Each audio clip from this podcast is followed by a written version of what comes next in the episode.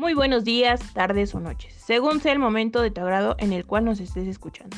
Esperando y te encuentres muy bien, bienvenidos a una emisión más de tu programa favorito, Datos Curiosos, con sus conductoras ya bien reconocidas por ustedes la audiencia, Aline Carmona y su servidora Mayra González. El día de hoy abordaremos dos temas importantes, los cuales son la contaminación del agua y aire. Te platicaremos de los tipos de contaminación que se dan, y también las causas y las alternativas que podemos implementar. Así que sin más, comenzamos.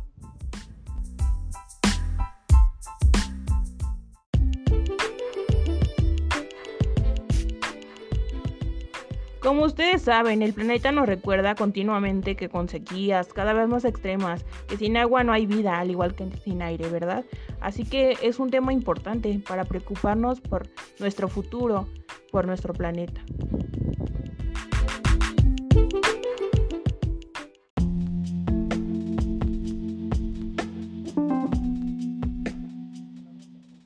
¿Tienes idea de cuáles son los principales tipos de contaminación del agua? Bien, si no tienes la menor idea, no te preocupes. Te explicaré algunos. Presta mucha atención.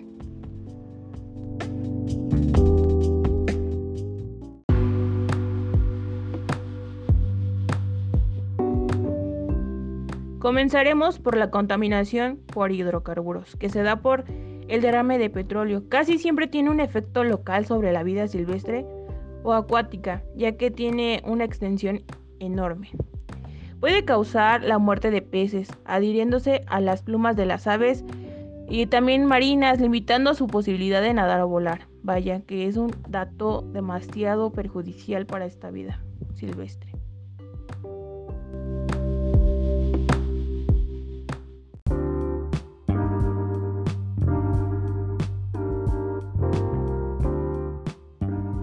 Otro tipo de contaminación es por las aguas superficiales. Dice que el agua superficial incluye agua natural que se encuentra en la superficie de la Tierra, como ríos, lagos, lagunas y océanos. Las sustancias entran en contacto con estas aguas, disolviéndose o mezclándose físicamente en ellas. A esto se le llama contaminación de agua de superficie. ¿Lo sabías, verdad que no?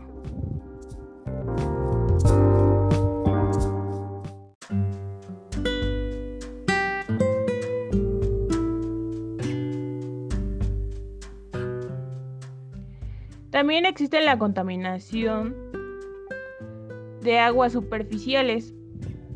El agua superficial incluye agua natural que se encuentra en la superficie de la Tierra, como ríos, lagos, lagunas y océanos.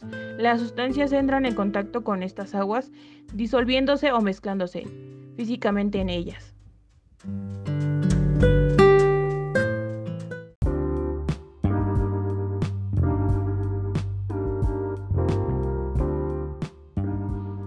La contaminación por absorbentes del oxígeno.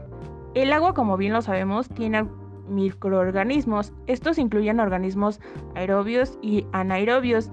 El agua por lo general tiene microorganismos en su interior, ya sean, como bien lo comentamos, aeróbicos o anaeróbicos, en función a la materia biodegradable suspendida en el agua. Pero si existe un exceso de microorganismos, eh, el oxígeno consume esto y lo agota provocando la muerte de organismos aeróbicos generando la producción de toxinas nocivas, tales como el amoníaco y sulfuros. Vaya, que es de cuidado.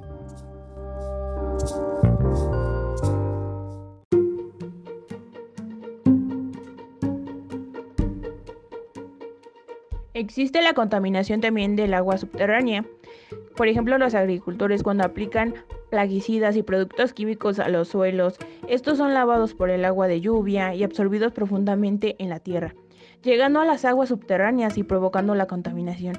Esto significa que cuando excavamos agujeros de pozos y perforación para obtener agua del subsuelo debe ser revisada correctamente.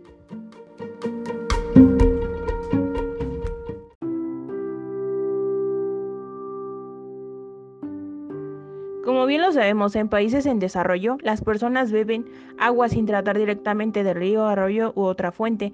Algunas veces existe contaminación natural causada por microorganismos como virus, bacterias y protozoos. Esta contaminación natural es posible que cause enfermedades graves para las personas, eh, la muerte en peces y otras especies. Vaya que es de cuidado. Debemos de pensar en nuestro consumo pero también en la de los demás, ¿no les parece?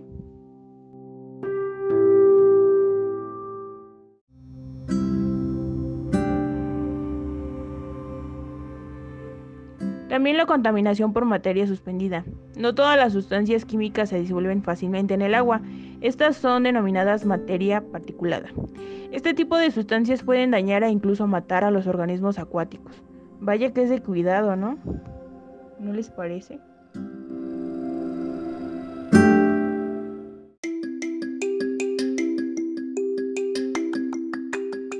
También la contaminación química del agua.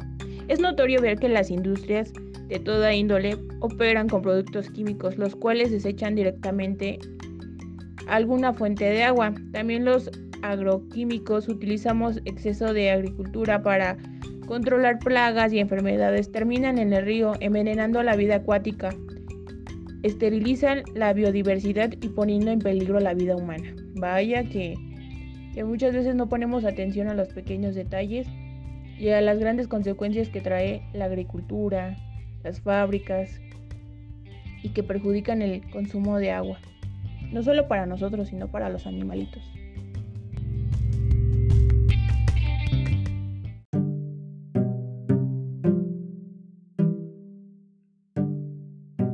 También existe la contaminación por nutrientes. Muchas veces decimos que el agua tiene nutrientes sanos para los seres vivos y por tal no es necesario una descontaminación.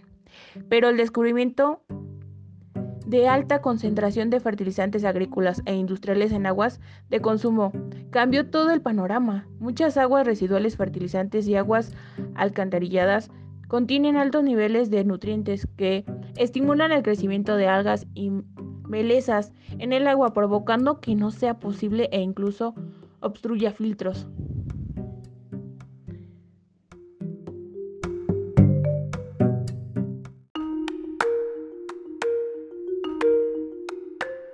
Los escurrimientos de fertilizantes químicos en los campos agrícolas contaminan el agua de ríos, arroyos, lagos, hasta llegar a los océanos. Los abonos enriquecidos con diferentes nutrientes por la vida vegetal generan que el agua dulce altere su equilibrio natural de los nutrientes, fundamental para la vegetación acuática. Vaya que es importante prestar atención, cuidar nuestro planeta, cuidar nuestra agua. Sin agua no hay vida, recuerden.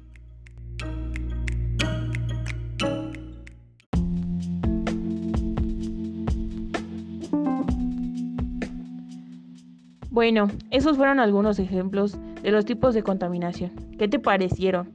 ¿Verdad que resulta bastante preocupante que por la contaminación del agua tengan tantas repercusiones sobre nuestra vida, no solo a nivel, digamos, humano, sino la biodiversidad se ve afectada, todo, todo se ve afectado. Creo que hay que hacer conciencia.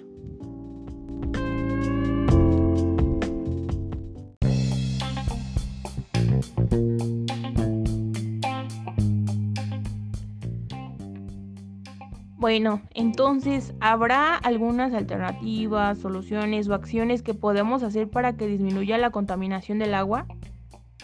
Yo creo que sí, les platicaré algunas, a ver qué les parecen.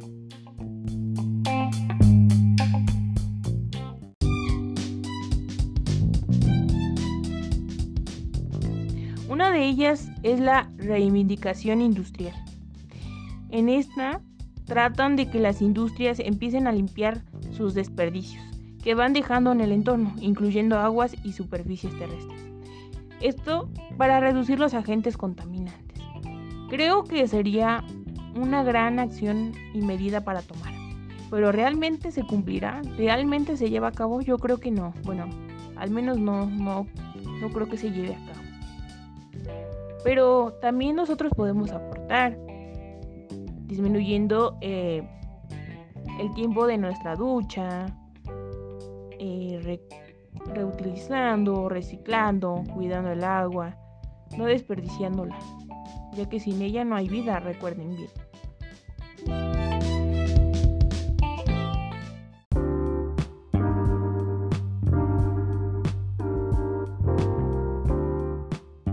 Otra alternativa son los medios de transporte. Con la tecnología podemos utilizar automóviles eléctricos, pero la verdad, siendo honestos, eso va muy lejano. por el momento no creo que sea posible, al menos en México no.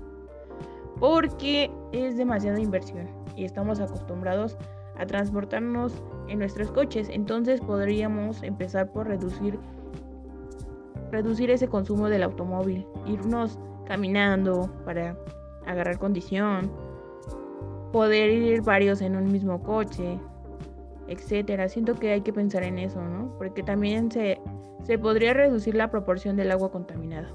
También habría menos gases que afecten la atmósfera.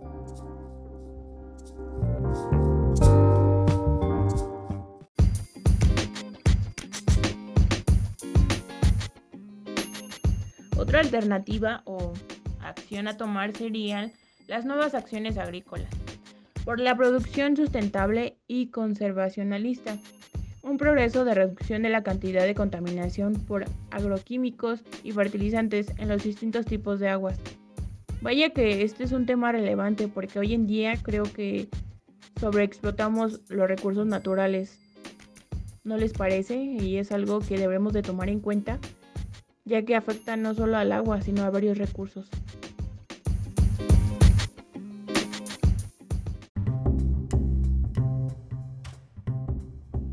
Otra solución sería al tema de residuos, al desechar de forma adecuada y seleccionando los diferentes tipos de desperdicios de productos u objetos de uso diario, da como resultado un agua más limpia y sana, controlar el escurrimiento y almacenamiento de residuos cercanos a los cauces de agua. ¿No les parece que es una medida que sí podemos contribuir con el día a día? Separar la, separar la basura de manera adecuada.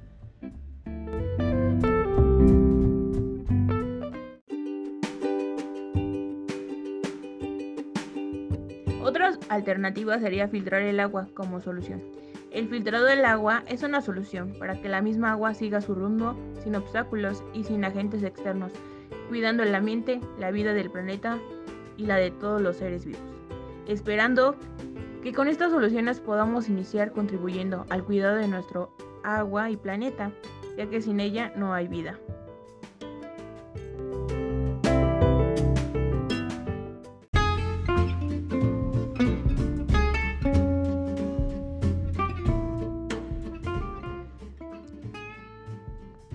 Último, quisiera reflexionar con ustedes.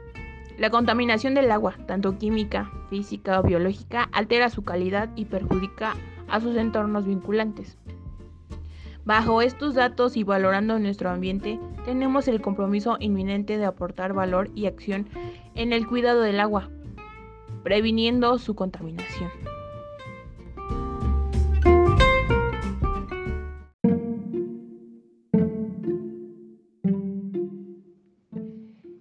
Esencial centrar nuestro accionar en el uso responsable del agua y emprender actividades enfocadas a reducir las, las causas que provocan su contaminación, aunque parezca algo inalcanzable. Empezando por ser responsables a pequeña escala, estaremos contribuyendo a la solución del problema.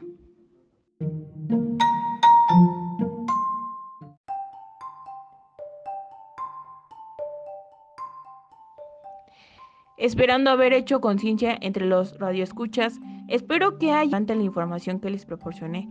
Y no se les olvide, sin agua no hay vida, así que cuidemos nuestro recurso principal. Sin más, me despido de ustedes, nos vemos hasta la próxima. Pero no los dejo solos, a continuación mi compañera Aline Carmona les platicará sobre la contaminación del aire. No se les olvide seguirnos para más contenido.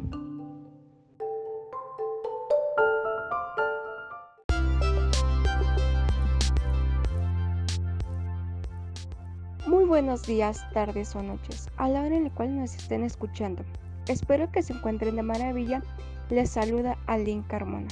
Como bien lo comentaba mi colega, les platicaré sobre la contaminación del aire. Sin más preámbulo, iniciemos. ¿Ustedes saben qué es la contaminación del aire? Si no tienen la mínima idea, no se preocupen, se los platicaré a continuación. La contaminación del aire es la alteración del equilibrio atmosférico debido a la presencia de partículas sólidas conocidas como materia particulado y el exceso de gases como dióxido de carbono, metano, óxidos de nitrógeno, óxidos de azufre, ozono y otros. En el caso de la acumulación de gases, La atmósfera está compuesta por diversas cantidades y variaciones de gases que pueden perjudicar la salud de los seres vivos. Sin embargo, las emisiones humanas están causadas un desequilibrio que pueden llegar al ser peligro para la salud y el medio ambiente. El uso de combustibles fósiles como la gasolina y el gas natural son grandes contribuyentes a la polución del aire.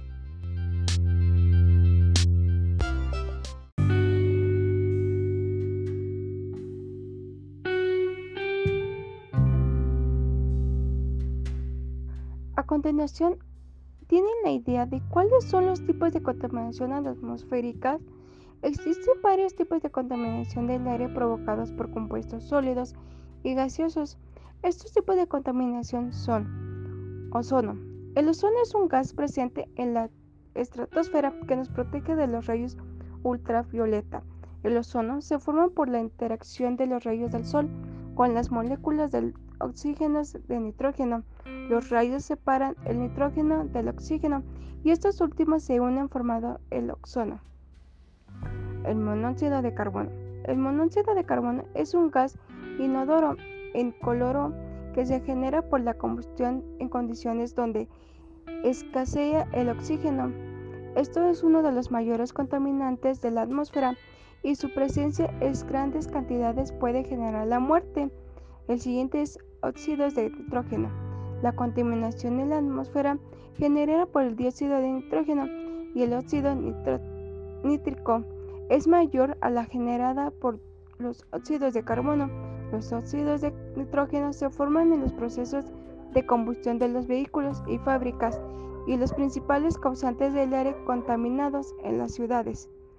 El dióxido de azufre, empleado en la industria del papel como blanqueador y producido durante la quema de combustibles. El dióxido de azufre es un gas incoloro que irrita al contacto aunque no es inflable. Este gas ataca principalmente los pulmones y el tracto respiratorio generando tos, bronquitis y congestión. El plomo. Las emisiones de plomo hacia la atmósfera se presentan en forma de partículas o gases. Las más grandes fuentes de contaminación son algunas industrias químicas como las fábricas de pinturas o esmaltes, las industrias mineras en sus procesos de función de metales, las incineradoras de basura y las fábricas de baterías, entre otros. Las dioxinas. Aunque la principal fuente de contaminación por dioxinas se encuentra en los alimentos, las podemos encontrar en el aire como parte de una docena de compuestos químicos, químicos tóxicos que son parte de los conocidos contaminantes orgánicos persistentes. Y por último tenemos el polvo. Al polvo se le llama las partículas sólidas que tienen un tamaño no superior a los 500 micrómetros. Esto es muy común en todos los lugares del mundo y surge del suelo, de las erupciones volcánicas e incendios.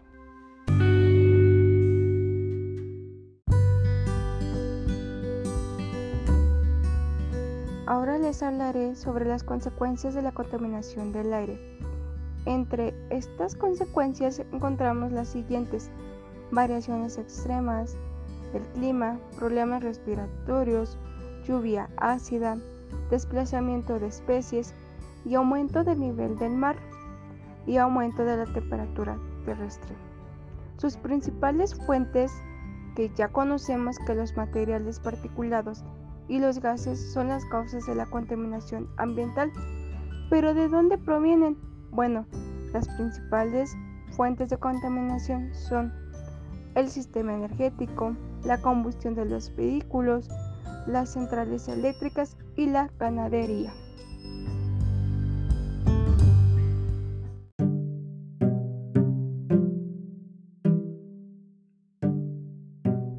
Pero eso no es todo, ¿sabes cómo evitar la contaminación del aire? Puedes hacer esto en tu vida diaria. Usa menos el automóvil Puedes tomar el bus en vez de cuando o usar la bicicleta. Revisa tus electrodomésticos, tu estufa, nevera o calentador, ya que generan gases que impactan al medio ambiente. Cambia las bombillas tradicionales con unas de bajo consumo, ya que las bombillas consumen entre 60 90% menos electricidad que una bombilla incandescente, ayudando a reducir la emisión de dióxido de carbono en 140 kilos al año. Además, te ahorran dinero en la factura. Utiliza el secado natural en lugar de secadora. El sol o el viento secando tu ropa también como una secadora. Y aunque tome más tiempo, también te ayuda a planear la lavada. Ajusta la calefacción y el aire acondicionado.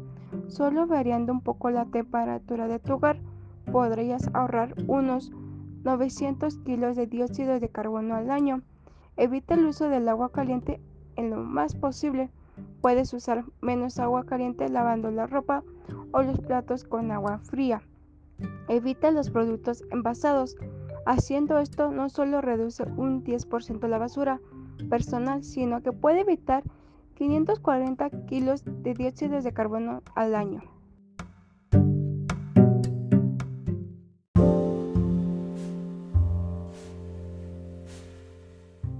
Algunas soluciones podrán ser las siguientes.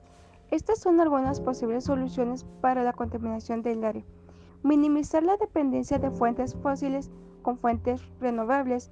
Implementar tecnología de captura y secuestro de carbono fomentar medios de transporte menos contaminantes, implementar sistemas de purificación en los vehículos, grabar las emisiones de carbono, mejorar los procesos industriales con tecnología y fomentar la eficiencia energética en edificios.